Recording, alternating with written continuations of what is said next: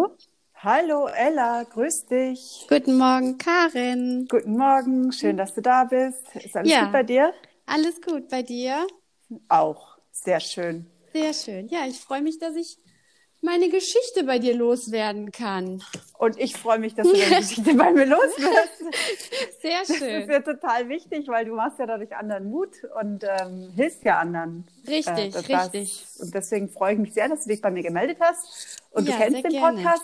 Vielen Dank auch für, für deine, dein Lob, sag ich mal, Ja. Dass du den Podcast hörst und dass du dir weiterhilfst, weil das ist ja wirklich der ganze Beweggrund.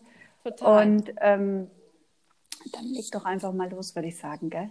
Genau, ja, ich kenne das ja schon bei dir, wie das Genau. funktioniert. Ne? Man- Gleich rein. Gleich rein und man fängt mit seiner Geschichte an. Ja. Ja, ähm, ich fange einfach mal an, genau. Ähm, ich hatte im letzten Jahr ziemlich äh, starke Bauchschmerzen und bin von einem Arzt zum anderen gerannt.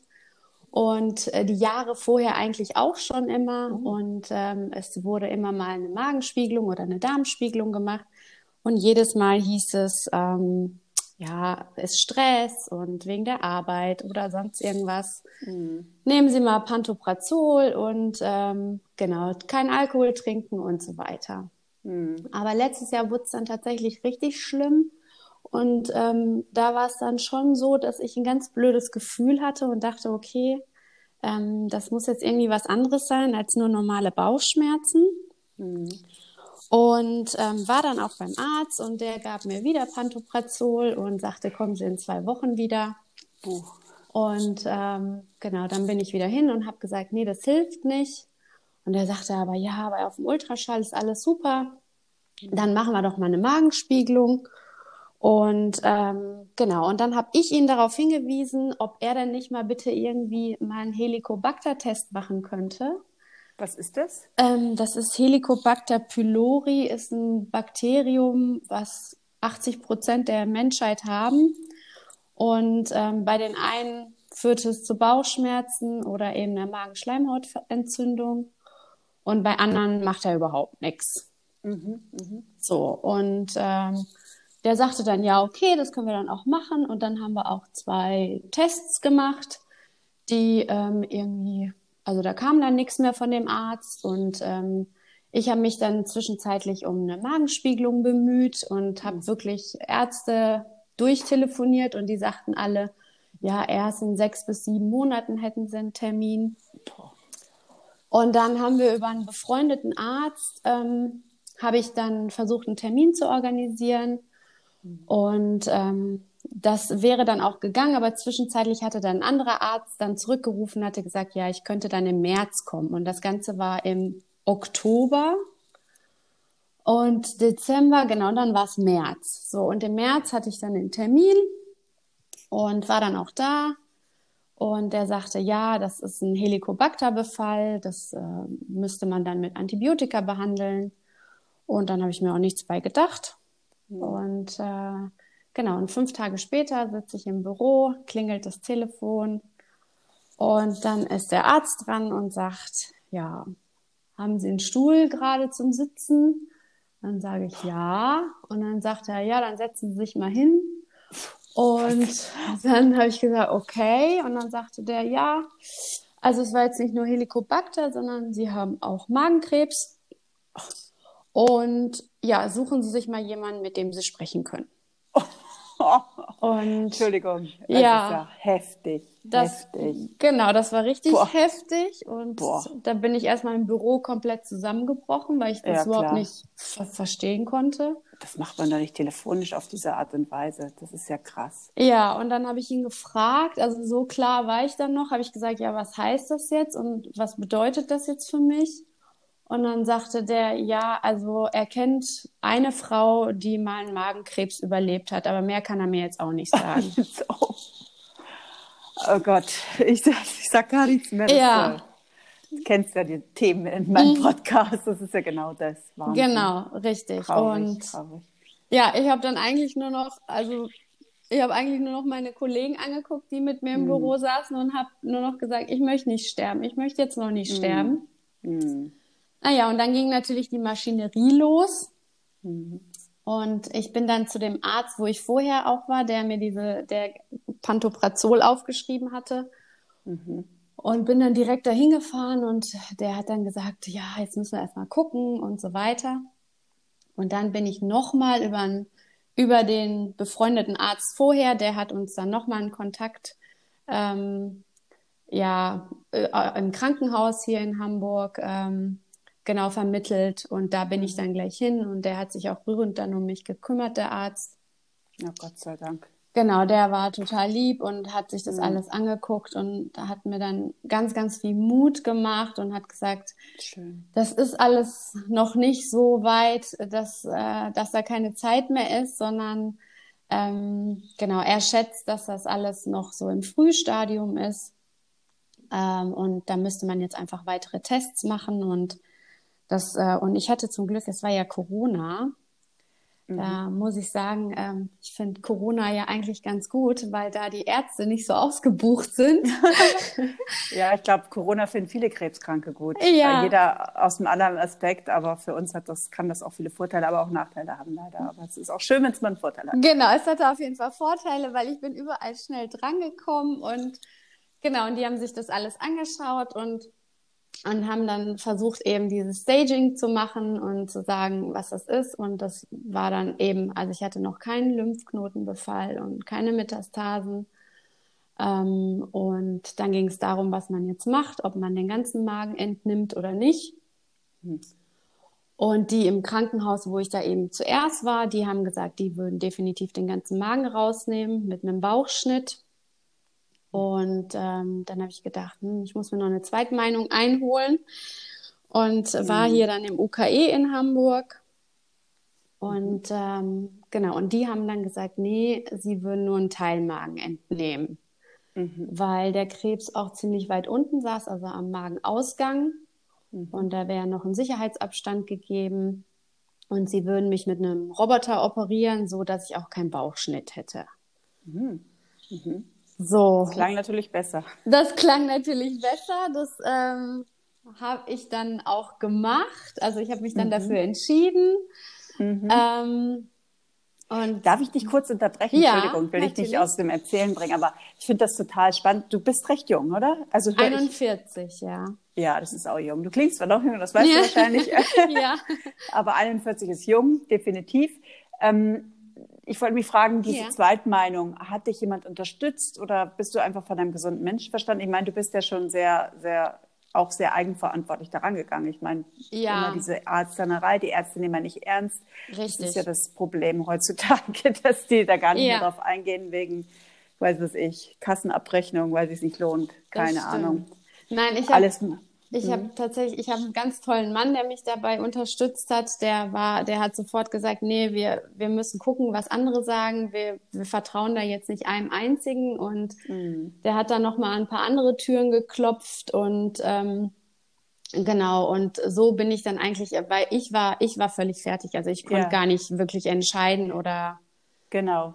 Das, ähm, so wie du schon sagst, das äh, war, mein Kopf war total ja, also ich habe die ganze Zeit nur gedacht, ich muss sterben. Also da mhm. ist, da ist ja, eigentlich das, nichts anderes gewesen. Ja, leider. Das haben wir alle gehabt. Das genau. Ist, das, das, wird suggeriert in der Gesellschaft und das ist auch bei uns so angekommen. Deswegen sind wir da. Erzähl ja. weiter. Du hast genau. dann operiert worden. Wie war die Operation? Das klingt ja eigentlich als ein minimaler ja. Eingriff, wenn das jetzt schon Roboter macht, oder? Ja, das war aber schon, äh, die haben sechs Stunden operiert.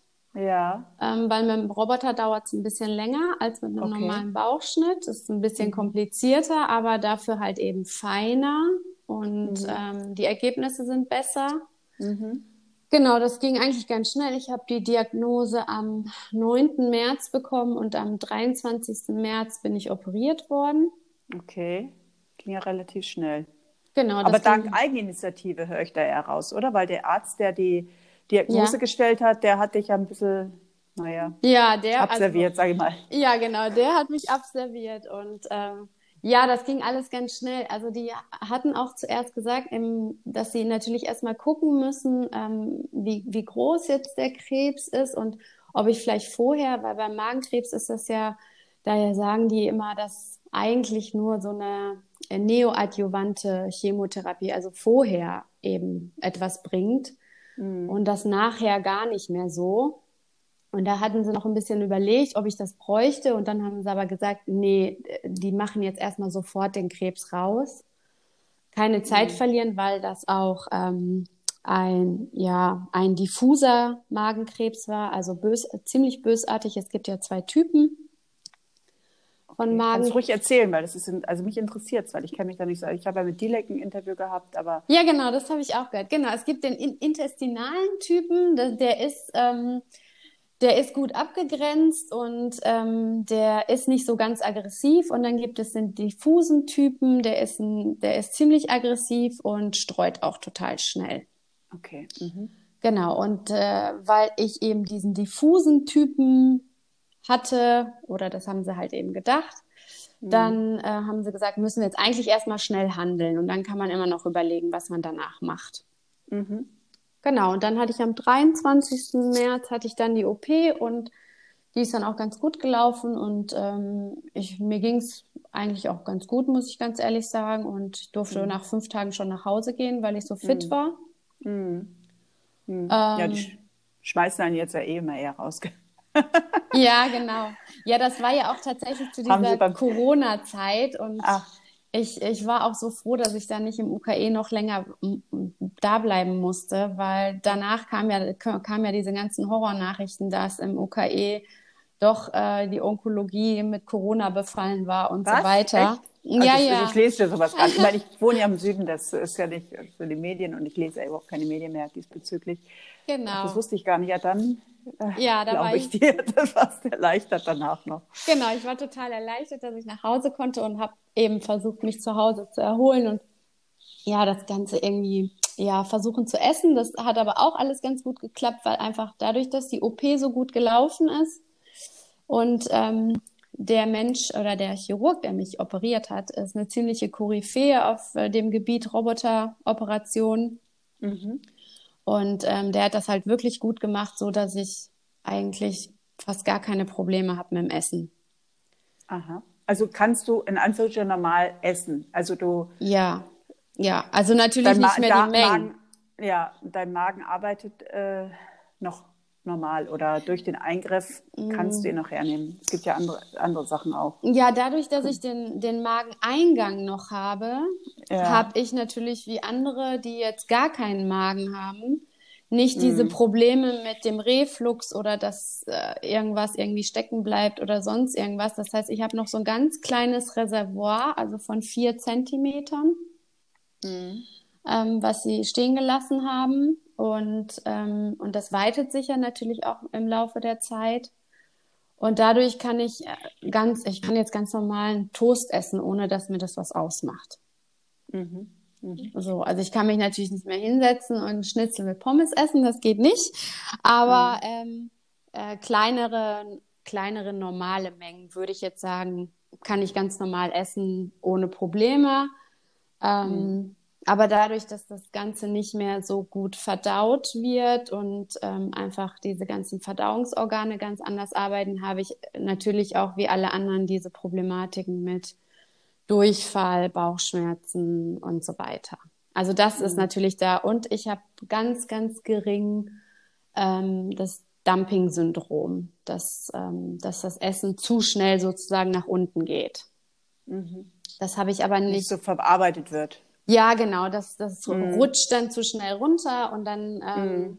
genau, und dann kriegt man so Kreislaufprobleme, weil der Körper dann plötzlich arbeiten muss und Insulin mhm. ausgeschüttet wird. Mhm. Das habe ich aber nur ganz gering, das habe ich nicht so extrem wie bei, ja, bei denjenigen, die gar keinen Magen haben. Mhm. Genau.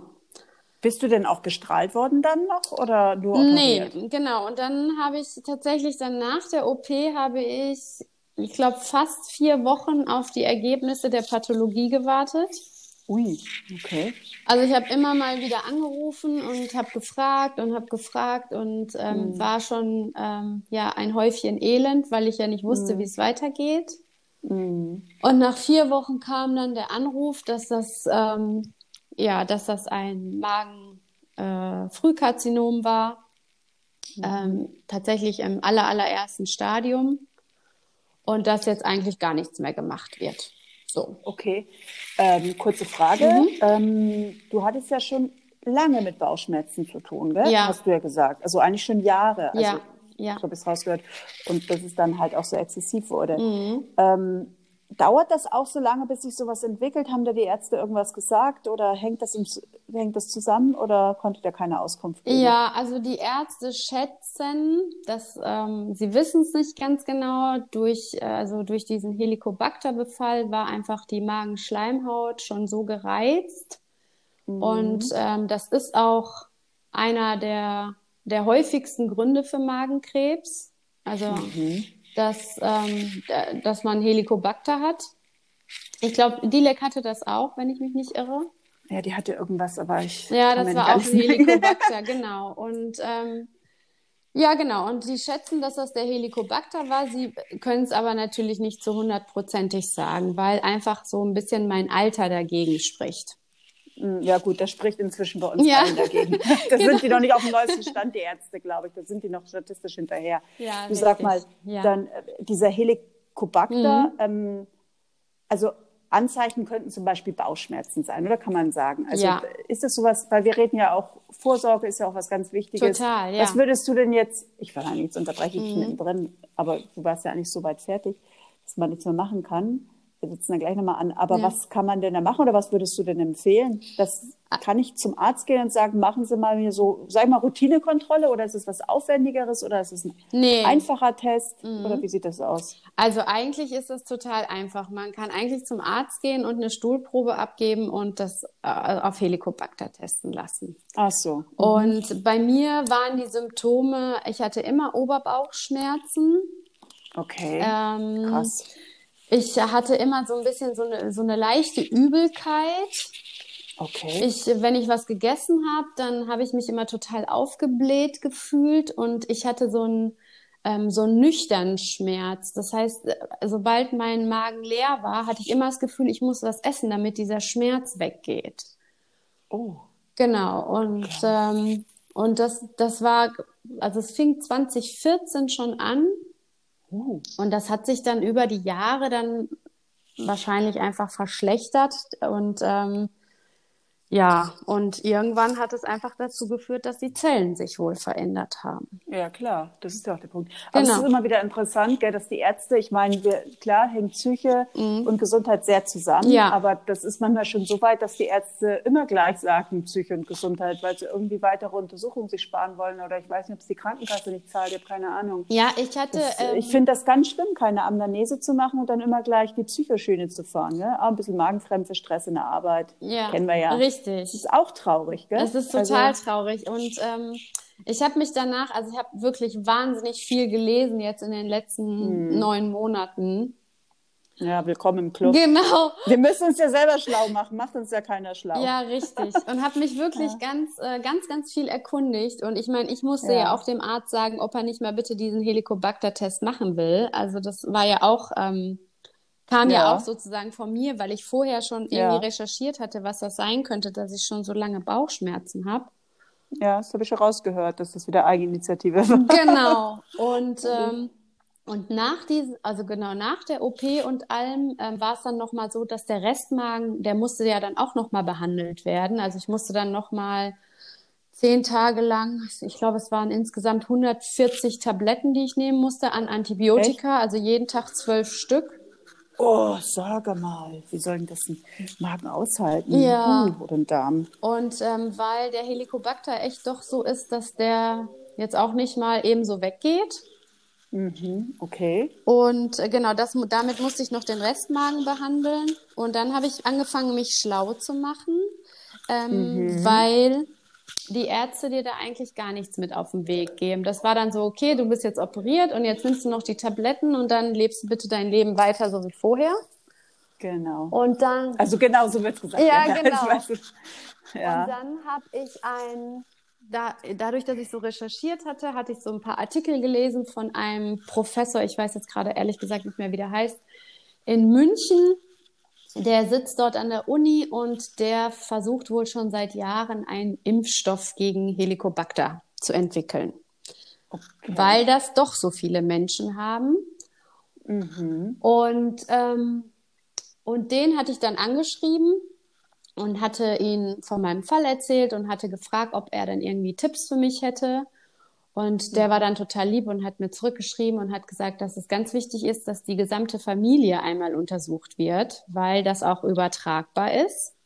Oh, okay. Und ähm, dass man das jetzt bei anderen dann auch nochmal schaut. Und das haben wir dann auch gemacht. Also mein, mein ich habe ja einen neunjährigen Sohn Mhm. Der ist zum Glück negativ getestet worden und äh, meine Eltern haben sich alle untersuchen lassen, meine Geschwister und mein Papa, der auch schon seit Hunderten von Jahren Bauchschmerzen und immer Probleme mit Nahrung hatte, mhm. der hatte auch ein Helicobacter. Ach komm. Mhm. Und ähm, ja, genau, und so ging das eigentlich weiter. Also die ganzen Ärzte die Hausärzte oder ähm, genau, als es ging darum, als ich diese, diese Tablettenkur dann machen sollte, diese Antibiotikakur, dass ja. zum Beispiel meine Hausärztin nicht wusste, wie ich das jetzt eigentlich mache mit so einem Restmagen. Aha. So, und ja. ähm, die hat mich dann nochmal zu so einem anderen Spezialisten geschickt, der war übrigens furchtbar. Da bin ich heulend mhm. aus der Praxis raus. Der hat mich der hat mich nur angemeckert, wieso der Restmagen noch drin ist und dass definitiv der Krebs wiederkommen wird. Oh, schon wieder so ja. Idiot. Oh. Und dass die Tabletten jetzt... werden echt immer doppelt bestraft. Ja, total. Und der, hat auch gesagt, oh, was soll das und wieso, wieso ist der Restmagen da noch drin und und ja, weil mit den Tabletten, ja, nehmen Sie die halt jetzt einfach mal, aber das ist ja und, und so weiter, ne? Also der war dann richtig doof.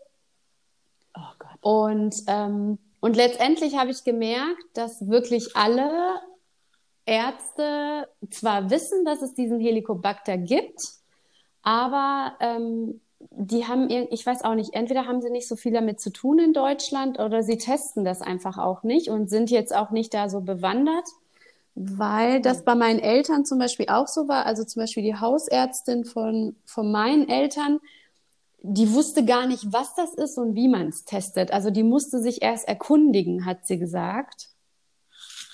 Ob ja, okay, man kann nicht alles wissen, aber wenn das so schwerwiegende Folgen hat, sollte man doch wenigstens das so als Grundwissen ja. in Ärzteschulungen mitteilen oder ich habe keine Ahnung. Also ich weiß es jetzt. Ja, genau. Ich, ich bin jetzt äh, geschult. Genau, du bist jetzt geschult. Das merkt mir jetzt. Äh, höre ich jetzt zum zweiten Mal, also jetzt weiß ich ja. Richtig, und da, da habe ich dann gemerkt, dass sie, also die, da ist einfach Bauchschmerzen, sind halt Bauchschmerzen, ist Stress. So. Mm. Ja, ja, genau. Ne? Und ist ein Reizdarmsyndrom oder was weiß ich, was sie ja. nicht alles erzählen. Was sie pauschalisieren, ja. Sehr schön. Genau, und das habe ich tatsächlich alles, ähm, ja, alles auf, ja, selber gemacht und äh, mich selbst erkundigt, mir die Sachen selber durchgelesen und ähm, Eigeninitiative. Sonst, ähm, ja, wäre ich. Kommst du nee, weiter? kommst nicht weiter. Das ist. Äh, das ist ja das Traurige, ja. was wir immer wieder haben. Und da hast du immer, weißt du ja, mhm. und nicht jeder ist so, hat die Power und ist der Typ, der das macht, gell? Kann man auch nicht verlangen. Ja. Weil viele vertrauen ja den Ärzten. Ich meine, mhm. ist ja auch äh, ich, ich habe ja den Ärzten auch immer vertraut. Ja. Ich meine, du gehst zum Arzt und stimmt schon, was er sagt. Ich meine, wir hinterfragen natürlich jetzt durch unsere Krankheit. Ja. Aber es ist so traurig, dass wir so auf die Barrikaden gehen müssen. Total. Und da, da muss doch was passieren. Also ich meine, bei den Ärzten muss da mal was passieren. Die sollten mal meinen Podcast hören. Ja. Du sag mal, wie ist denn das? Äh, klärst du jetzt auch auf? Oder ich meine, das, durch diesen Podcast oder möchtest, bist du dann irgendeine Initiative oder? Ähm, äh, nee, ich bin tatsächlich gar nicht so wirklich aktiv. Also ich bin, ich schaue mir natürlich schon die ganzen okay. Geschichten auf Instagram an. Ich hatte mich einer Gruppe auf Facebook angeschlossen, äh, Magenkrebs und ähm, äh, da, klar, da tauscht man sich so aus. Und da merkt man auch, wenn man sich mit den Leuten austauscht, wie unterschiedlich das doch alles ist, weil ich muss dazu sagen, mhm. dass also dass man den Magenkrebs in so einem Frühstadium erkennt, das war ja ein Zufallsbefund. Das ja. ist halt, ähm, da ist man so ein, so ein ähm, ja, Kanarienvogel unter den Magenlosen, sage ich jetzt einfach mal, weil das gibt's eigentlich fast mhm. gar nicht. Und also, ja.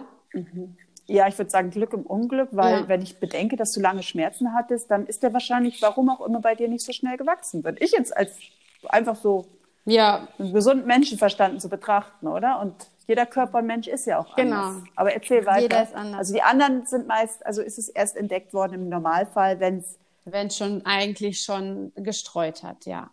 Genau. Genau. zu spät, zu, Nee, zu spät, genau, möchte ich nicht sagen. Es gibt immer eine Möglichkeit. Richtig, nee, ja.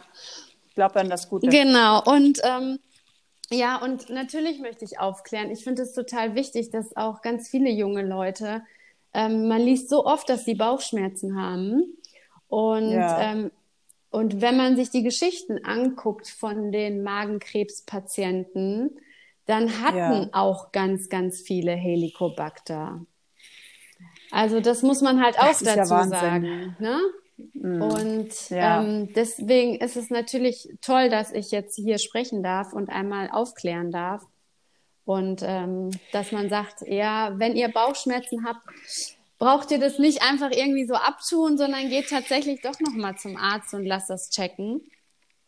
Ähm, wenn ich jetzt sage, ich bestehe auf einen Stuhltest, weil das kannst du ja schon machen, genau, dann macht der Arzt das macht schon. Das schon ja. Und da wird immer auf Heli Helicobacter mhm. Unter, untersucht, mhm. eigentlich grundsätzlich, oder müsste ich jetzt noch sagen, ich möchte einen Stuhltest und bitte auf Helicobacter-Bakterien untersuchen? Ja, das muss man schon dazu sagen. Also mein Mann hat das mhm. ja auch gemacht und der musste das schon dazu mhm. sagen. Weil eine Stuhlprobe wird ja nicht, also ein, in der Regel ja so gut wie nie gemacht. Ja. Also, sogar bei mir machen die nicht mehr eine. Haben die Ja, äh, genau. Ist natürlich auch nicht die angenehmste Sache. Nee. Wer hat das schon gern? Urinprobe geht natürlich einfacher, ja. aber es ist wieder ein anderes Ding. Ja, also man ähm, kann das wohl auch irgendwie mit anderen Tests machen und und manchmal ist es auch so, dass, die, dass der Stuhltest auch nicht positiv ist, sondern dass man das tatsächlich erst bei der Magenspiegelung dann nochmal, wenn man Proben entnimmt. Okay. Ähm, es ist nicht okay, aber äh, ja. Magenspiegelung und Darmspiegelung sind dann ja zwei Paar Richtig. Schuhe. Oder wird das, das ist ja das, das hatte ich ja schon bei der Dilek, da habe ich das mhm. auch schon mhm. durcheinander gebracht. Jetzt habe ich es aber gecheckt, ja. damals dann. Ähm, mhm. Weil es gibt ja die Darmkrebsvorsorge. Ja. Ähm, das ist jetzt wieder ein ganz anderes Kaliber und, das ist ja erst ab 50. Ähm, als Magenkrebs. Ja, genau. Und, und Magenkrebs, gibt es da irgendwelche? Ähm, mm, nee, also hier Regularien oder Tipps? Also sind die meisten eigentlich auch älter in der Regel noch? Und wie viele erkranken eigentlich an Magenkrebs? Also statistisch, weißt ja, also es sind ähm, circa 9500 Männer pro Jahr und oh, 6500 ja? Frauen so circa. Aha. Und ähm, hier in Europa ist, ähm, geht der Magenkrebs tatsächlich ein bisschen zurück aufgrund, ähm, ja, weil einfach, weil natürlich die, durch die ganze Industrialisierung und die Lebensmittelverarbeitung ist viel besser und äh, der Helicobacter-Befall geht ein bisschen zurück.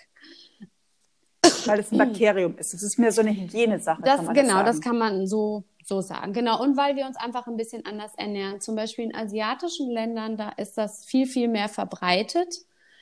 Mm, genau, da ist das. Und da ist zum Beispiel die, zum Beispiel in Japan, dass die sind da ähm, ziemlich weit schon mit ihren Studien und ähm, weil das ist einmal die Ernährung bei denen, also diese salzhaltige Ernährung und auch der Helicobacter mhm. und ähm, da ist es so, dass die schon genau Magenspiegelung in der Vorsorge mit drin haben. Ach, das ist mhm. ja interessant. Also, weil man ja sonst immer, das ist ja, also, weil ja normalerweise immer diese asiatischen Länder und das Essen in Bezug auf Krebs allgemein ja eher positiv ist und nicht so viel ja. Krebs hat, äh, so gerade bei Brustkrebs mhm. und so weiter, wo da die Ernährung eher positiv eingreift, aber bei Darm, äh, bei Magen jetzt wieder ganz anders. Das mhm. ist ja auch, siehst du, das wird auch nicht beschrieben. Es wird immer alles so pauschalisiert. Es kommt immer auf die Genau, es kommt immer auf die Krebsart drauf an. Ja. Wie ist denn das? Kann man denn da beim Magenkrebs, ähm, ja. ich weiß nicht, ich bin ja so ganzheitlich ja. unterwegs, kann man da was durch Ernährung machen? Gibt es da spezielle Lebensmittel oder außer dass es halt, bei dir ist es dann ja eher, dass es gut verarbeitet sein muss, also richtig eher, eher die chemische Keule, würde ich jetzt mal sagen, sage ich jetzt ja. mal so. Mhm dahingeschmissen. Also wo ich sagen würde, ich muss eher achten, ich achte eher auf äh, Bioprodukte und so wenig gespritzt wie möglich. Aber dann könnte es bei Magenkrebs wieder sagen, ja, aber da könnte der das Bakterium irgendwo dranhängen beim Verarbeitungsprozess. Würdest du das jetzt so ja, also, befürworten mit deinem Wissen? Ja, definitiv. Also ich kenne mich ja nicht aus. Ja. Hm, okay. Ja, das ist schon. Da ist man schon wieder ein Zwiespalt, ja. gell? Also da, ja, okay. Man muss es immer von allen Seiten betrachten. Das ist ja der Punkt. Gut, aber ich könnte ja auch sagen, ich wasche es gut. Ja, genau. Also, äh, weil die Pestizide sehe ich immer noch als das größere Übel an, als ähm, ja, letztendlich gute Bioprodukte, mhm. gepflegte und wahrscheinlich regional genau. sowieso. Weil wenn es natürlich alles hier die ganzen Transportwege hat, was da alles sich mhm. auffangen kann, gerade durch diese Globalisierung, ja. oder? Ja, Kannst du also du, man kann das halt wirklich tatsächlich gar nicht so sagen. Ne? Das ist, ich, da sind, glaube ich, so viele Sachen, die dann zusammenspielen. Es ist dann wahrscheinlich nicht nur ähm, zu 100 Prozent der Helicobacter. Es ist dann natürlich auch ähm, die Nahrung, die man zu sich nimmt, wie man sich dann ernährt, wie viel Stress man hat. Ich glaube, da kommen noch mal ganz viele Faktoren dann zusammen. Ich muss auch dazu sagen, Absolut. dass ich, bevor ich den Krebs hatte, auch zwei sehr, sehr stressvolle Jahre hatte davor. Also das war, ähm, mhm. und da bin ich von überzeugt, dass das mit einen Einfluss darauf hatte, auf diese Bauchschmerzen und dass das immer schlimmer wurde und dass sich das dann so eben Richtung, Richtung Krebs entwickelt hat. Und mm. ja, ja, klar, spielt auch eine ganz, ja. ganz große Rolle. Also das ist keine Frage. Es ist ja deswegen das genau. Ganzheitliche. Ne? Es muss aus vielen Seiten betrachten. Das ist nicht nee. nur ein Punkt, es sind viele. Weil Krebszellen äh, entstehen ja auch bei jedem, so ist es ja nicht. Und dann jeder Mensch und jeder Körper ist Genau, anders, und dass man sich eben zwischendurch immer so ganz schnell irgendwas gegessen hat und ähm, auch einfach nicht mm. so wirklich auf sich geachtet hat und so weiter. Ich glaube, das hat alles schon ja. eine Rolle gespielt und ähm, ja, genau. Und äh, so, so ist das dann. Ne? Also wenn man sich da nicht selber dann drum kümmert, dann äh, passiert nicht so viel. Ja. Absolut. Und äh, bist du noch krankgeschrieben oder wie sieht dein Leben aus? Hast du was geändert? Also ja. du hast es ja ganz gut erfasst. Also so wie mhm. ich halt ticke. Also ich würde nie bewerten ja. wollen, weil jeder muss seinen Weg finden und weiß am besten, was für ihn gut mhm. ist oder nicht gut ist. Ähm, ich glaube auch sehr an Selbstheilungskräfte und denke, die werden auch so aktiviert am besten, so wie du die Ja, da glaube ich also auch dran. Nur kommt man, also ich muss mhm. ganz ehrlich sagen, ich, mir fällt es total schwer. Also ich habe ja wirklich auch Ach, das, äh, das erzähle ich dir gleich. Und genau, nur mal, nur mal ja, genau, zu deiner Frage. Ich habe tatsächlich, ich war nur drei Wochen krank geschrieben. Ich habe sofort wieder angefangen zu arbeiten. Das, das ja, war ja. mir aber total wichtig, weil ich, weil ich mhm. meine Arbeit liebe und ähm, weil ich einfach einen tollen Arbeitgeber habe und ganz viel selbst entscheiden konnte, wann ich arbeite, wie ich arbeite und so weiter. Und äh, genau. Ach, schön. Also muss man ja auch mal das ist Ja, also ich ja, habe einen ganz, ganz auch. wunderbaren Chef und dann war ja auch noch Corona. Das heißt, ich war sowieso zu Hause und hatte Homeoffice, also ich konnte Aha. das alles selbst einteilen. Aber du hattest ja einen äh, stressigen Job. Ähm, also einteilen ist ja gut, aber die Frage ist ja, wie hast du deine Arbeit denn Du hast ja wohl viel Ich hatte Arbeit. vorher den Job ähm, gekündigt, ich hatte gerade den neuen Job. ah, ja, genau. Okay. Also hattest du schon kurz vorher ich hatte was geändert. Kurz vorher. Kommen wir der genau, Sache schon näher. Ich hatte tatsächlich okay, schon den alten Job, also den hatte ich äh, gekündigt, weil ich da tatsächlich nicht mehr konnte. Ah. Also ich war wirklich mm. so äh, am Ende und hatte da schon gedacht, mhm. nee, das geht nicht mehr mit diesen Bauchschmerzen und ich bin immer fertig und ich war so müde. Also ich war, das war 2019 und ich bin 2019 bin ich an Silvester um 8 Uhr ins Bett gegangen, weil ich so Bauchschmerzen hatte und einfach nicht mehr konnte. Und ich wusste, dass Boah. irgendwas stimmt nicht mehr. Und, und der neue Arbeitgeber, den, da bin ich jetzt ganz, ganz glücklich, dass ich natürlich da gelandet bin, äh, dass ich da jetzt ja. so, so viele Freiheiten habe und äh, mich erholen kann, ja. Und die Probezeit ja, ja, die hast du hinter dir, oder? Ja, ja, alles gut, alles also, okay. Ja, ja, bis im November. Du hast ja. vom März erzählt. Du sag mal, ja, ja. also dann, also dann setzt wieder mhm. an, also neuer Job. Hattest du eh, also nicht mehr so den Megastress. Dein Chef, auch dank Covid, Richtig. kann man ja auch sagen. Also vielleicht ist auch sonst so toll, aber Covid hat uns ja auch uns, also ja. ich arbeite ja nicht, sehr, ich hätte es mir gewünscht vor zehn Jahren, weil ich habe noch die alten Kämpfe hinter mir. Ich ja. habe viel erlebt. Ähm, ja, es gibt doofe Arbeitgeber, äh, aber meiner ist wirklich toll. Ich, ja, es gibt eine Menge ja. doofe Arbeitgeber. Aber das ist ja auch wieder ein Thema für sich, da kommt man auch eine ja. Sendung draus machen. Ähm, also der mhm. kommt dir entgegen, deine Arbeit macht dir Spaß und Total, erfüllt ja. dich auch. Du bist soweit mhm. nicht eingeschränkt. Mhm.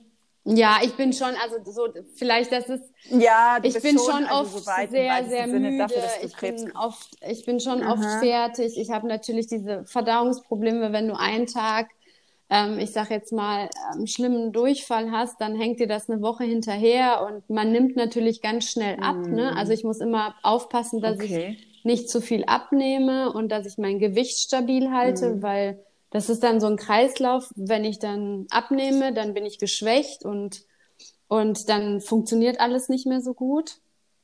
Also die Einschränkungen hm, hat man dann schon, aber insgesamt, ja. Ähm, ja, insgesamt funktioniert alles ganz, ganz normal so mit den Einschränkungen. Du hast auch eine große Akzeptanz, oder? Also weil du klingst auch von deiner Stimme her klingst du auch ganz klar und beschäftigst mm, dich damit. Und, ich glaube, das täuscht ein bisschen. Ja, ja, das täuscht ein bisschen. Ah, okay. Es ist ähm, genau. Ich okay. muss dir vielleicht noch erzählen. Ich habe nachdem genau nachdem die ja, OP natürlich. gelaufen ist, war das dann so, dass sie ja gesagt haben, also das Alter ist halt noch mal so ein Punkt, was sie sich doch noch mal näher angucken möchten und äh, und ich musste dann zum Gentest. Und mhm, ähm, mhm. die haben dann nochmal die Gene untersucht und das ist vielleicht auch interessant für die Welt da draußen. Ähm, es gibt ja, es gibt das CDH1-Gen, das ist für den, ähm, äh, ja, wie sagt man jetzt, erblichen Magenkrebs verantwortlich und für, mhm. für Brustkrebs. Und okay. ähm, genau, und dieses Gen haben sie leider bei mir gefunden. Und Ach, ähm, aber sie haben eine Variante unklarer Signifikanz bei mir gefunden. Das heißt, diese Variante können sie nicht einschätzen. Sie haben keine Daten dazu. Sie wissen nicht, ob das die Variante vielleicht doch zu dem Krebs mitgeführt hat oder über, genau überhaupt dafür verantwortlich war oder ob diese Variante sozusagen eine eine benigne Variante ist, also eine eine Variante, die kein Krebs auslöst.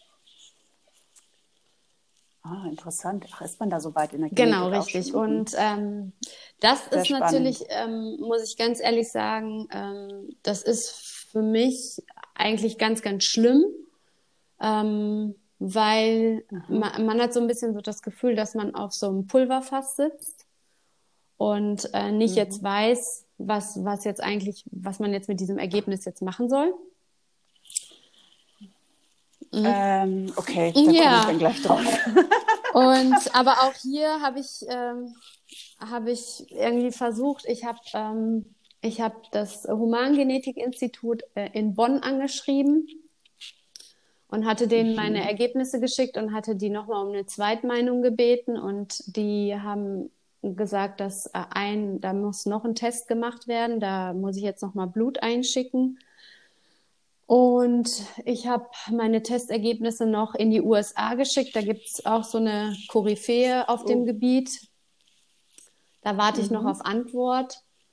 Und aber letztendlich ist es tatsächlich so bei dieser Variante unklarer Signifikanz, dass man sagt, man muss jetzt drei bis fünf Jahre warten, bis die Datenlage besser ist. Und dann kann man sagen, okay, das war jetzt doch für den Krebs verantwortlich oder nicht.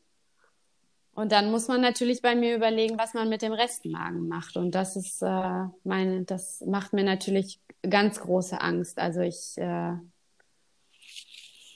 Ängste blockieren ja, die Selbstheilungskräfte. Weiß, ich weiß. Ja, aber das, aber das ist nicht ja. schlimm. Das ist ja kein Vor äh, mhm. nicht schlimm, das ist menschlich, Ängste. Aber deswegen ähm, komme ich darauf, ähm, wie gesagt, mhm. ich bin ja mhm. ganzheitlich unterwegs. Äh, und du bist jetzt auch noch ganz frisch. Also sagen wir so, äh, das ist ja auch ein Prozess, den man durchgeht. Ja.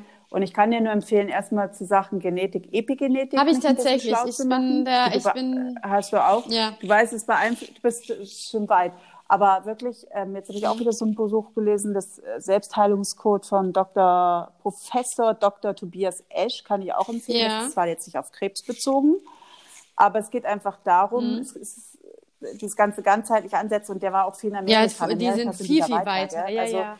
war absolut, also nicht nur in der Genetik, sondern auch in diesen mhm. ganzheitlichen Ansätzen. Und ähm, das ist ja so traurig, dass da nicht dran gesetzt wird. Also weil du ja. kannst so viel machen, auch gerade Ängste blockieren dein Immunsystem und ähm, deswegen ist es nur so wichtig, da glaube ich anzusetzen. Ich also bin, ich meine persönliche Meinung. Ich also ich habe auch viel gelesen. Ich bin, ich glaube ich auch alles durch. Oder oder geh noch mal geh noch mal zu Biokrebs, lass dich von dem beraten, weil die sich da ja sowieso super auskennen, also schulmedizinisch und, und ganzheitlich. Da kannst du unheimlich ja. viel machen. Ich habe jetzt, also mein letzter Fall war ja Richtung Selbstheilung, auf jeden mhm. Fall Selbstheilungskräfte. Was letztendlich kommt, weiß man nicht, aber wir wissen es alle nicht. Du kannst ja, auch morgen stimmt. vom Auto überfahren werden. Also ich hasse den Spruch, aber im Grunde genommen ja. stimmt es auch ein bisschen. Und ähm, kann ich nur nahe an den Ängsten zu arbeiten. Und da kann man durch Achtsamkeitsübungen ja. und da gibt es in allen Variationen, da, das ist ein Prozess. Du kannst dich von heute auf morgen das machen, mhm. das machen. Muss jeder seinen Weg oder sollte seinen Weg. Ich gehe zum Beispiel auch unheimlich gerne im Wald spazieren. Jeden ja, ich mache Sport, Bewegung. das ist meine Bewegung. Weißt du, also, ja. ja. Genau. Mhm. Jeder hat so seins, aber ähm, die Ängste, das schafft man oder man sucht sich jemanden. Ich bin jetzt, ich bin ja auch ein Fan von Mentaltraining, Mental. Ja, ich habe ja, ich habe ganz tolle Übungen. Genau, also ich mache tatsächlich auch viel und weil ich wirklich dran arbeiten möchte und ähm, ich habe ich habe, hm. weiß ich jetzt nicht, wie viele Bücher ich jetzt schon durch habe und ähm, es hat äh, ja, ja, genau. Irgendwann musst es, du machen. hat tatsächlich angefangen mit dem, mit dem Film Heal, dass ich da äh, Ah, okay. Mit genau, äh, den höre ich hoch und runter und mache die Meditation. Und, Ach so, ähm, okay. Ich, ah. Genau, ich war, ich habe eine Therapie gemacht in Schleswig, ähm, hier ähm, in der Nähe von Kiel. Das war eine metakognitive Therapie, aber es, und ähm, das war auch eher so eine Art ja, mentales Coaching, würde ich sagen. Ähm, ja. Ich mache Psychoonkologie. Ich äh, bin wirklich, äh, ich, na, ich glaube, mach nicht zu viel. Ganz, ganz fest dran. Aber ähm, ich muss ganz ehrlich sagen, manchmal überkommt einem so eine Panikattacke und die hat man dann trotz der ganzen Sachen, die man da gelesen und gemacht hat, man hat es einfach nicht im Griff. Das ist einfach so. Ja, aber das ist total wichtig. Also ja. ich meine, Ängste muss man auch zulassen, aber unterdrücken bringt ja auch nichts. Äh, nur klang das jetzt bei dir so, als wärst du so die ganze Zeit in Angst. Oh Gott, ja, das bin ich Sorge. tatsächlich, ja, das bin ich tatsächlich, Ängste, ja, ja. Ja, okay. Ja, ja, vielleicht ist es noch ein Prozess, weil ähm, ich verstehe das ja auch, es ist ja auch menschlich. Also äh, ja. Gott bewahre, ich meine. Aber ähm, ja, das, wie gesagt, es gibt Wege, ja, es gibt ich Wege. Auch immer, vielleicht, Wege. Äh, mit dem Dispenser habe ich auch zwei Jahre gebraucht, um erstmal so zu checken, wie ich viele Bücher gelesen habe. Das, das dauert lange und ich bin jetzt noch nicht so, weil der Kopf nee. lässt sich nicht ausschalten. Also ich bin auch so ein ganz, es gibt auch so verschiedene Typen. Ich bin auch so ein ganz ja. kopfgesteuerter Mensch. Ja, ich wünschte auch ähm, manchmal, ich wäre so, ich würde das einfach alles so nehmen, ne, dass man, also ich meine, die Ärzte haben ja gesagt, die Prognose ist gut und ich habe ich hm. habe natürlich Darauf auch gefragt, ja. ne? Der eine hat gesagt, ja, 80 Prozent, sagt er, und der andere sagt, der andere sagt Ach, 90 Prozent, der, an, der andere sagt, das kommt nie wieder. Also das ist immer so, man. Ja, das kann nee, doch keiner genau, sagen. das kann natürlich keiner sagen, aber das sind immer so Sachen, die so ein bisschen hängen bleiben. Und ich muss auch ganz ehrlich sagen, dieser erste ja. Anruf im März, das ist für mich, ich das ja, ich bin noch, noch ich stecke da noch drin. Das ist bei mir manchmal einfach so, dass ich, dass ich manchmal denke, ich bin vielleicht gar nicht da, ich bin gar nicht so wirklich in dieser Welt. Kommt da noch was? Also das ist, man ist so, mhm. man ist irgendwie noch gar nicht angekommen. Ja, man ist noch ja. so im Schweberaum, ich verstehe das. Aber das hat die, äh, beim letzten Interview die mhm. Dagmar auch erzählt. Und die hat gesagt, ähm, dass äh, sie auch traumatisiert war vom Krankenhaus und von den Ärzten und die musste das Trauma erstmal auflösen. Ja, total. Weil das blockiert natürlich auch. Es gibt so viel, ja. so viele Sachen. Ja, es ist. Ah.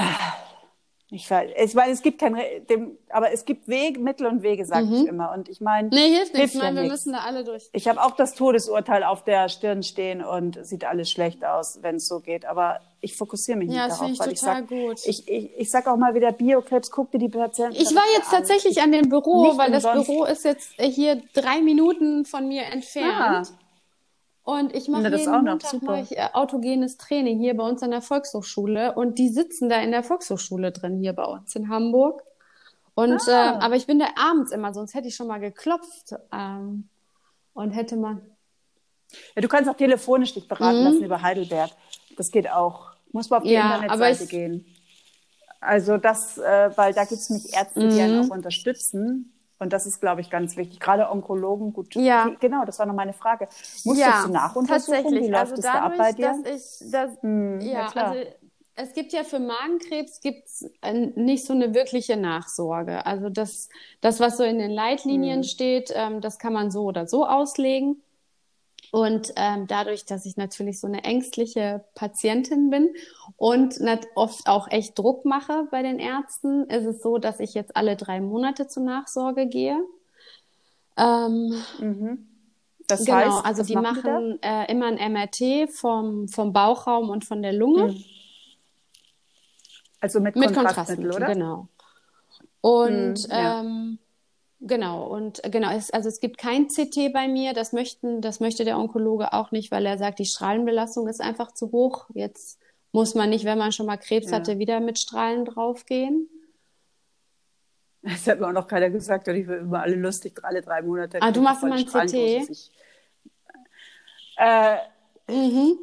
Ja, also das ist das Problem, mhm. weil ich das ich, alle drei Monate, ich habe das jetzt ja immer rausgezögert und werde ja. das jetzt auch nochmal rauszögern, weil ich mir auch dessen bewusst bin, auch das Kontrastmittel mhm. ist nicht gerade so toll. Ich, äh, bei mir ist es halt so, ähm, MRT ist für mich Kopf ja. nur und ähm, weil man da nicht so viel sieht und ich muss halt auch alle Organe, bei mir ist es mm, halt die mhm, mhm. Metastasierung, ne? Also äh, deswegen checken ja, die da okay. den ganzen Oberkörper ab und das machen sie halt mit da CT, sieht man mehr, da sieht man halt mehr.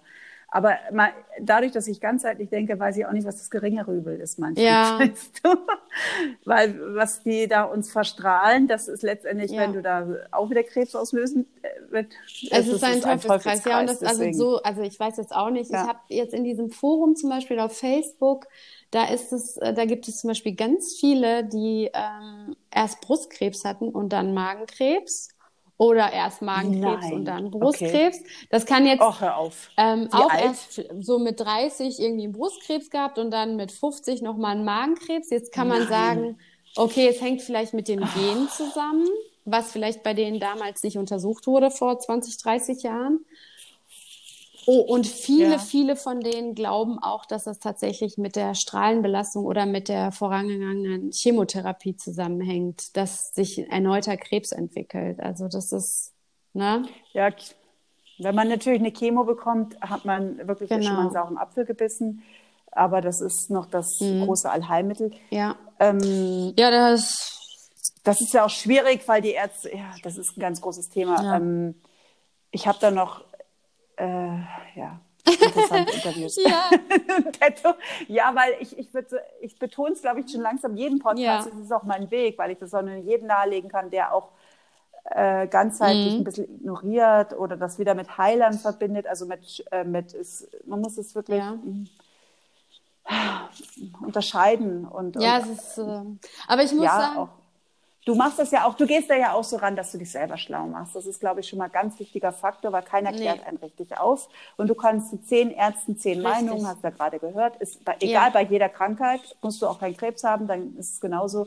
Deswegen ist es so wichtig, auch in die Eigenverantwortung Total. zu gehen und für sich entscheiden. Und deswegen sind diese mentalen Sachen auch so wichtig, die zu pflegen. Also auch mentale Sachen, nicht nur Psychoonkologie, sondern ja, auch das aller, allererste Buch, was ich, was sagst, ich mir gekauft habe, war so von Silvia Maute, weil ich da gedacht habe, das, äh, das, das, Ach, cool. das brauche ich. Und ähm, das habe ich jetzt schon zweimal gelesen. Und aber man, aber man ist trotzdem ja, irgendwie, man schafft es nicht so ganz. Aber ich muss ganz ehrlich sagen, ich hatte wirklich auf meinem Weg so tolle Zufallsbegegnungen, die ah. mich wirklich ähm, stabilisiert haben. Ich glaube, hätte ich die nicht gehabt, ähm, dann würde ich wahrscheinlich hier ganz anders sitzen. Viel, viel deprimierter, glaube ich. Also siehst du, da habe ich ja auch recht. Das, die Ängste sind normal. Also ich glaube, die gehören da wirklich ja. zu, die sollte man auch zulassen. Also das, aber das, äh, deswegen ist ja diese ganze, das autogene Training, ja. dieses Bewusstseinstraining ist alles dasselbe, dass du das wahrnimmst und nicht in diese Teufelsschleife reinkommst. Genau. Darum geht es ja auch. Es geht ja gar nicht darum, das zu unterdrücken. Das ist ja nee, man muss auf jeden Weg. Fall dranbleiben. Das ist ja oft dieses ja. positive Denken, weil da unterdrückst du einfach das Negative, da, da kommst du auch nicht weiter. Ähm, du musst es auch annehmen, aber auch Richtig, wieder ziehen man, lassen. Ne? Geht jetzt gescheiter her. Ich beschäftige mich seit drei Jahren damit und ich weiß, wie blöd das ist, wenn man das hört. Ich habe auch am Anfang gedacht, was redet ja. Die? Also als mir das jemand gesagt das, hat, verstehe ich nicht. Ja, das wie soll man das ist, machen? Es ist das ist ein Prozess. Prozess. Ja. Das ist auch verdammte ja, total, Arbeit jeden total. Tag. Also, also ja, es das, kommt immer halt auch auf dauert. die Menschen an. Ne? Ich muss ganz ehrlich sagen, ich hätte jetzt auch nicht gedacht, dass dass mich das vielleicht so mitnimmt. Ich hätte auch gedacht, dadurch, man kennt sich ja, wie man vorher war und dass man immer so tough war und auch mhm. im Job immer tough war und mhm. so weiter. Und dann, äh, wenn sowas passiert, dann denkt man, ach komm, das stecke ich auch weg, überhaupt kein Problem. Mhm. Und ähm, mhm. Und dann merkt man so, oh nee, das ist schon doch so eine ganz andere Nummer, ne? Das ist, man, man ist dann zwar ja. so äh, total klar und beschäftigt sich damit und versucht, äh, seinen eigenen Weg zu gehen und da nicht aufzugeben. aber das andere ist trotzdem ständig dein Begleiter und ähm, das, das ist furchtbar. Ja, sprich's ruhig aus. Ja, das ist, ist der, der, Tod. Tod genau. Und ich glaube, das ist auch ganz wichtig, sich damit ja. auseinanderzusetzen. Das gehört zum Leben auch dazu. Das ist äh, gesellschaftstechnisch bei uns natürlich ein Negativthema, aber äh, wir werden ja. alle mal sterben. Natürlich haben wir immer diese Angst, aber jetzt doch noch nicht. Nee, Darum geht es natürlich, nicht. keine Frage. Und nicht jung. Aber wer sagt denn, dass du stirbst? Nee, jetzt, jetzt gerade sagt erstmal keiner. Das ist auch ganz gut so. Und das, äh, das, das, äh, ja, ja, das ist ganz wichtig aber das ist ja, das ist ja das, unser, das ist ja immer das berühmte Damoklesschwert. Ja. Also deswegen können die Leute mit Krebs nicht umgehen, also jetzt auch die Umstehenden, weil du immer den Tod vor Augen hast und über Tod, also Tod, Tod wird, das Thema Tod wird totgeschwiegen. Da habe ich jetzt mhm. auch einen ganz tollen Post gelesen von einer, die nennt sich Krebskriegerin, ja. die hat Darmkrebs metastasiert. Oh, ich glaube, okay. mit 27 ja. ist sie schon. Ja, mhm. also ähm, es gibt mhm. äh, ja viele junge total, Menschen, die davon total. betroffen sind, leider. Und die werden aber auch totgeschwiegen, weil die in der Statistik noch mit ihren 15.000 im Jahr untergehen. Ja, ich finde auch, es gibt immer, immer Jüngere. Ja, aber also ich, ich glaube auch, dass das sicherlich mit unseren Lebensumständen zusammenhängt, so, dass, ähm, dass immer mehr Junge an, an Krebs erkranken. Ja. Ja. Ja, ja sind wir uns, glaube ich, alle einer Meinung. Aber die Mediziner wissen es ja. nicht. ja, wirklich. Es, ja, ich meine, Magenkrebs ist auch erst so ab 65 eigentlich, sagt man. Ja, also eigentlich haben wir ja gar kein, können wir gar keinen Krebs haben, laut Schulmedizin. Ja. Und das ist genau das, dieses Lapidare. Und, und jeder, bei dem, eigentlich fast jeder, bei dem das also außer jetzt Brustkrebs ist fast, es klingt, ja. ich will nicht abwerten klingt, aber leicht zu entdecken, weil das fängt mit einem mhm. Knoten an.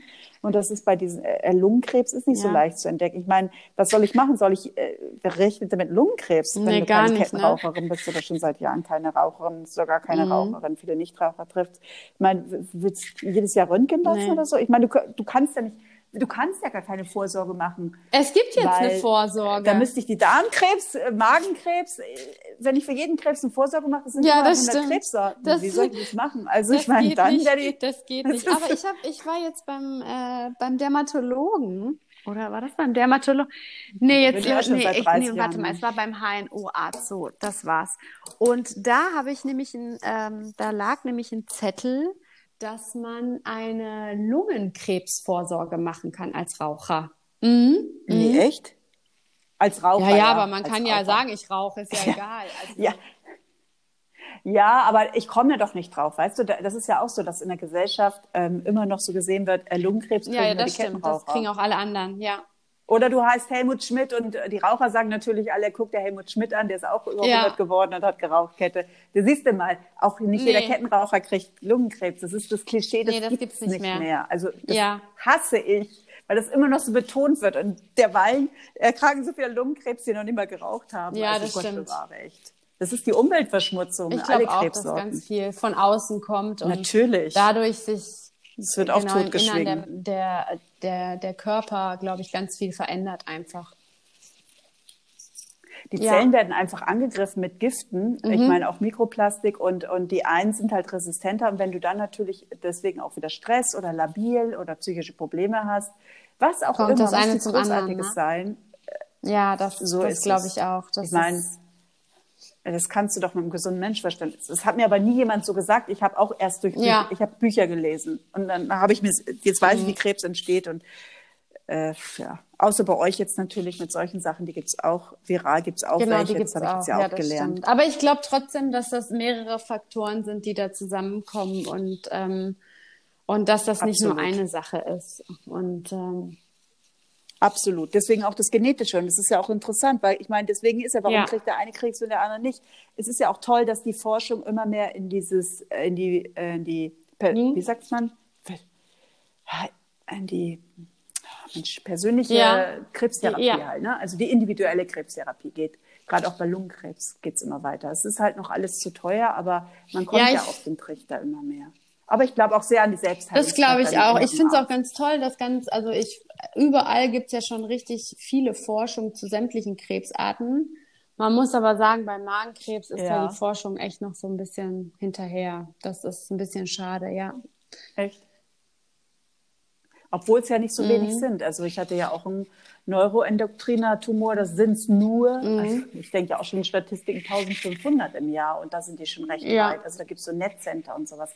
also ich weiß auch nicht, also in Japan sind die schon total weit und in den USA auch und irgendwie in Deutschland, ähm, ja, also da muss ich sagen, das ist für die einfach hier oft, hatte ich so das Gefühl, halt ein Magenkrebs und und dann wird sich gar nicht so mhm. viel mit beschäftigt. Ne? Ich muss einfach dazu sagen, ich hatte der erste Arzt, der mich untersucht hat im Krankenhaus, der so, so nett und so toll war und mit dem ich immer noch in Kontakt bin, den ich jederzeit anschreiben kann, mhm. ähm, der hat sich halt wirklich Schön. gekümmert. Der hat auch gesagt, man muss einen Gentest machen und man muss mhm. dies machen und man muss das machen. Ähm, das kommt mhm. natürlich auch immer darauf an, wo man landet. Ne? Ich, ich hatte zum Beispiel mit hm, einem ja, über Facebook geschrieben, der hatte die gleiche Diagnose wie ich und äh, war auch Anfang 30 oder ist Anfang 30. Und bei dem ist das zum Beispiel ganz anders abgelaufen. Der hat vorher eine Chemo bekommen, der, dem haben sie auch nur einen Teilmagen entnommen, der hat danach nochmal eine Chemo bekommen und der hatte keinen Gentest. Das ist wie mit ja. der Lungenkrebs. Das ist, äh, weil die meisten Ärzte auch da das nicht wissen. Also es gibt die Molekulardiagnostik mhm. zum Beispiel bei uns und ja. manche Ärzte machen die gar nicht. Ja, genau. Dabei ist es das Richtig. modernste. Weißt du, dass viele noch, äh, die, ich meine, wenn man an Krebs, die Diagnose Krebs mhm. äh, bekommt, weiß nee, man genau, Leitlinien. Die liest man dann später erst, ja. Und, und, wenn man, und das klingt vielleicht, ist er noch leitlinienkonform oder eine alte Leitlinie? Mir wollten sie auch eine alte Leitlinie ans Auge ja. stülpen, also keine Ahnung ähm, ich habe mir auch mehrere Meinungen ja. eingeholt und äh, das ja, ist ja das. Also deswegen musst du und ähm, Richtig. Ja, der eine ist moderner, der andere nicht. Ich habe keine Ahnung. Aber du darfst ja auch nicht alles machen. Die sind ja eigentlich auch ja. wieder sehr begrenzt. Deswegen, so ganz verstehe ich das System auch noch nicht. Ähm, aber ja, also ich verstehe auch nicht. Dass du einen klar denkenden ähm, Freund, Partner, Familie ja. neben dir stehen hast, mhm. wie dein Mann zum Beispiel. Ja, das ist ähm, auch ganz wichtig, dass da auch immer einer dabei ist, der zuhört. Das ist, ja, der zuhört und der klar denken kann und halt, ähm, das kann ich immer nur betonen, also außer jetzt mhm. vielleicht bei Leukämie in manchen Fällen, also der Krebs kam nicht von heute auf morgen und von heute auf morgen musst du auch nichts machen. Mhm. Du hast eigentlich schon die Zeit und manche nehmen sich die auch wirklich schlau zu machen. Aber wer denkt das denn schon, weil sich keiner mit Krebs vorher beschäftigt? Wenn ich, also wenn ich jetzt natürlich jemanden in meinem Umkreis habe, äh, der mhm. Krebs erkranken sollte, ja. dann kann ich dem so viele Ratschläge geben definitiv. oder den so unterstützen ja. ähm, durch meine Erfahrung. Ja, Aber wer definitiv. hat die denn? Ne? Also und und jeder geht auch anders damit um. Ich kannte auch jemanden mit Krebs, aber ähm, dadurch wusste ich von dem ganzheitlichen zum Beispiel, ja. sonst wäre ich da auch nicht drauf gekommen. Ach, das ist so wichtig ja, aufzuklären. Ja, deswegen mache ich meinen Podcast. Ich, ich, ich kann auch klarer. wirklich äh, an alle appellieren, die ähm, irgendwie was mit Krebs zu tun haben, sich selbst immer schlau zu machen, wie du sagst, sich die Leitlinien anzugucken, auch äh, immer zu gucken, was gibt es an neuen Sachen und sich auch einfach mehrere Meinungen einzuholen weil das so einen Unterschied macht, bei welchem Arzt du landest, was der kann, was der, wo mhm. er eine, weiß ich nicht, seine Fachausbildung weitergemacht hat oder nicht. Und ähm, mhm. viele sagen dann, ich weiß nicht, er war hier in so einer Privatpraxis ähm, und äh, der, der, weiß ich nicht, der ist, der soll ganz toll sein, der Arzt, aber der hatte wirklich gar keine Ahnung. Ich habe das dann schon gemerkt, als ich meine Fragen gestellt habe, dass und der sagte dann auch so zu mir mhm. so, ähm, ja, das, also die Fragen, die Sie stellen, die, die, können sich eigentlich gleich schon selber beantworten, so, weil er, er wusste sie halt einfach nicht. Und da sieht man dann schon nur, weil das irgendwie eine tolle Praxis ist, die wunderschön aussieht und der irgendwie ein Privatarzt ja. ist und wahnsinnig viel Geld nimmt, heißt es nicht, dass ja. er auf dem Gebiet irgendwie ja. was drauf hat. Und, ähm, und da muss man immer so ein bisschen vorsichtig sein, finde ich, als Patient und da einfach ein bisschen besser hingucken. Ja. Ja. Ja, ja auf jeden Fall. Ja, und deswegen auch nochmal, ich werde wieder den Link, ich werde ihn jetzt äh, vom Biokrebs tun, also an solche Organisationen, sich werden, ja. die arbeiten ganzheitlich, das heißt Als Schulmedizin mhm. plus alles andere und die kennen in der Regel Ärzte, die halt auch ein bisschen Ja, das ist total wichtig. Also nicht das äh, 0815. Mhm. Ich kann das jetzt auch nur pauschalisieren. Ich habe es bis jetzt noch nicht gebraucht, weil ich habe ja. von denen zu spät erfahren oder ja, habe ich einen, mhm. weil da war ich selber schon so weit ja. und äh, aus Eigeninitiative. Aber für Leute, die wirklich so auf dem Schlauch stehen oder wie es einem auch genau, so geht, wo genau. man so genau. umnebelt ist mit der Diagnose. Das ist ganz wichtig. Ganz ja, wichtig. und ich, also ich muss auch ganz ehrlich sagen, ich hatte wahnsinnig viel Glück, weil wir einfach im Freundeskreis ein paar Ärzte haben, die man so ähm, um Rat fragen konnte. Und ähm, mhm. ja, und da muss man auch sagen, dass das auch nochmal was ganz anderes ist, wenn du jemanden natürlich aus dem Freundeskreis hast, der unterstützt dich nochmal ganz anders, als wenn das einfach ein fremder Arzt ist. Und das ist, das ist halt auch mhm. nochmal ganz, ganz ja. viel wert. Und ähm, da sind die Gespräche auch nochmal anders, ne? Und äh, ja, wie gehen die damit um? Also wie, äh, du sagst dir doch auch, was sagen die denn als, das sind ja Kollegen, die Ärzte, wenn die das ja, also, die Ärzte genau, umgegangen ich, das, sind? Ich meine, yeah. Ja, es ist lustigerweise oder so. Äh, die, die, die Gastroenterologen hier in Hamburg, die kennen sich ja alle so ein bisschen untereinander. Und äh, wenn man dem ja, einen erzählt, ja, dass man bei dem anderen war und der zu einem ziemlich doof war, dann heißt es auch, oh, wieso bist du denn da hingegangen? Der ist, der, äh, ne, also so, okay. die wissen dann schon, wer so die Pappenheimer unter ihnen sind. Und ähm, ja, aber ansonsten ja, sind, also ich muss jetzt ganz ehrlich sagen, ich hatte jetzt natürlich äh, schon ein paar, die ein bisschen doof waren. Und ich finde zum Beispiel jetzt auch so bei der, äh, äh, bei der Aufklärung, was meinen Gentest anging, die Ärztin war zum Beispiel total nett, die hat das am Telefon versucht, ähm, mir klar zu machen, was, was das für mich bedeutet, aber ich habe gemerkt, dass sie einfach noch nicht so viel Wissen hat und noch nicht so weit ist, dass es jetzt jemanden wie mir, der in völliger Angst steckt, richtig erklären kann. Und, und ich habe dann geguckt, wer sie mhm. eigentlich ist und habe dann festgestellt, dass es einfach die Assistenzärztin ist. Und das merkt man dann auch dadurch, dass sie wahrscheinlich nicht so viel Erfahrung hat, kann sie einfach auch das Gespräch nicht so leiten, wie sie eigentlich müsste. Und da finde ich das hm, wichtig, ja. dass, dass die Ärzte, wenn sie so ein blödes Ergebnis wie bei mir haben, das überhaupt nicht sagt, was, was jetzt als nächstes passiert, dass sie dann jemanden Geschultes draufsetzen. Ja. Ja, und da kommen wir wieder zu Personalnot ja. und Zeitnot. Ne? Wahrscheinlich auch, das, ist, das wäre schön, wenn das alles so wäre. Vor allen Dingen, äh, wie du selber sagst, äh, es gibt Studien auch gelesen hast, äh, es ist ja jeder Normalsterbliche weiß eigentlich, dass Studien auch zeigen, wenn du da mehr am Anfang darauf eingehst, was du auch ja, als, total, Arzt total. positiv bewirken kannst. Gell? Also da, das heißt auch, dass der Kostenrattenschwanz ja. eigentlich geringer werden würde.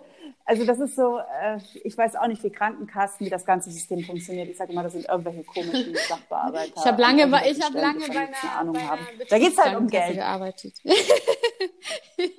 Ach schön, dann kennst du die Pappenheimer. Ja. Ja. Also über ja. den Tellerrand hinausschauen ist schon schwierig. Ja, ähm, das, äh, ja, das ist einem mit in die Wiege gelegt oder nicht. Und äh, man sucht sich dann auch nicht ja, solche Jobs aus. Also ich, also ich weiß jetzt nicht, ich habe ganz oft immer gehört, dass mhm. dies oder das jetzt bei dir in den Podcast ähm, irgendwie nicht, nicht bezahlt wurde oder sonst irgendwas. Äh, also ja, ich muss ganz ehrlich sagen, also ich hatte das Problem ja. jetzt noch gar nicht. Also dafür, dass sie jetzt zum Beispiel auch alle drei Monate immer zwei MRTs machen, und ich ständig bei irgendwelchen anderen Ärzten bin und jetzt auch dieser Humangenetik-Test und alles, also da gab es nie irgendwas von der Krankenkasse, dass irgendwas nicht übernommen wird oder dass das jetzt, also das Einzige, was die Krankenkasse, das hat mir die Ärztin gesagt, was schwierig werden wird, ähm, ist dadurch, äh, also aufgrund dieses komischen Gens, was man nicht eindeutig sagen kann, ob das eben zu einem Brustkrebs führen kann oder nicht da müsste man jetzt eigentlich sagen, ich müsste in, ja. so, eine, in so ein Früherkennungsprogramm für Brustkrebs. Aber weil das so, Aha. weil das nicht so eindeutig ist, da würde sich die Krankenkasse querstellen für ein Brust-MRT. Okay. Ja gut, Brust-MRT weiß ich auch nicht, ob das unbedingt sein muss. Ne? Nee, ne? also das Problem ist, dass bei diesem Gen, und, dass die ähm, Brustkrebsart nicht ähm, nicht erkannt wird. Also man sieht es sogar ganz schwer auf dem MRT. Das ist. Nee, ja. MRT. Und MRT oder Mammographie? Und das. Okay. Ja, gut, aber ich sag ja, mach dich. Arbeite dran, dass du dich da nicht verrückt machst, weil du kannst tausende Krankheiten in dir haben. Der sagt dir schon, was wichtig Arzt, ist, ne? Der, der, der checkt das ja. eigentlich, wenn es gut geht. Also wenn du nicht im Gleichgewicht bist, dein Körper ja, nicht im stimmt. Gleichgewicht und du nicht, dann das äh, kommt das halt alles eher, eher, also wissenschaftlich bewiesen. Also ich bin jetzt gerade wieder frisch geeicht von diesem Buch und habe das so mir Wie hieß der Dr. Esch? Yes, das ist es einfach. Und äh, Dr. Professor Dr. Tobias Esch, der Selbstheilungscode. Ja, okay. Der Selbstheilungscode, ja genau. Wenn du es googelst, der ist auch, ach, da könnte ich jetzt noch so viel reden. Jetzt will ich mal gar nicht ausholen. Ich finde, also ich möchte mich ganz herzlich bei dir ja, bedanken. Vielen, das war jetzt Dank. total schönes Gespräch. Sind ja jede alle. Aber ähm, ja, ich hoffe. Du hilfst ich hoffe, sicherlich ich vielen und ich glaube, äh, ähm, genau. definitiv. Also es war sehr informativ. Und wenn du Magenkrebs hast, glaube ich, hilft das einigen, weil, wie du selber sagtest, nicht jeder Arzt weiß alles. Und mit diesen ganzen genetischen Tests ist das super nee. interessant. Und das ja, man muss einfach ganz offen damit umgehen. Also ich, ich, ich verwehre also auch nicht. Also ich rede auch ganz ja. offen überall darüber und ähm, ja, ich nehme da auch kein Blatt vom Mund und ähm, ich finde das ganz wichtig, ähm, dass, dass man einfach darüber spricht. Das ist, mal, wir können ja nichts dafür. Also. Ja. Genau. Nee, nee finde ich ganz wichtig. Aber ich, äh, na, das finde ich, ich sage ja, jeder, der den Mut hat, seine Geschichte zu erzählen, das ist so wichtig ja. und so toll. Ja, ähm, ich danke dir. Und ich danke dir ganz, das ganz, ganz, ganz herzlich. Ich wünsche dir Dank. alles Gute. Ja, Bleib alles gesund. Wird gut. Alles wird gut. und weiterhin, wenn du mal Mach was weißt, gerne. was Neues oder so, gerne mich ja. kontaktieren. Halt die Ohren steif. Danke. Ich danke dir ganz herzlich.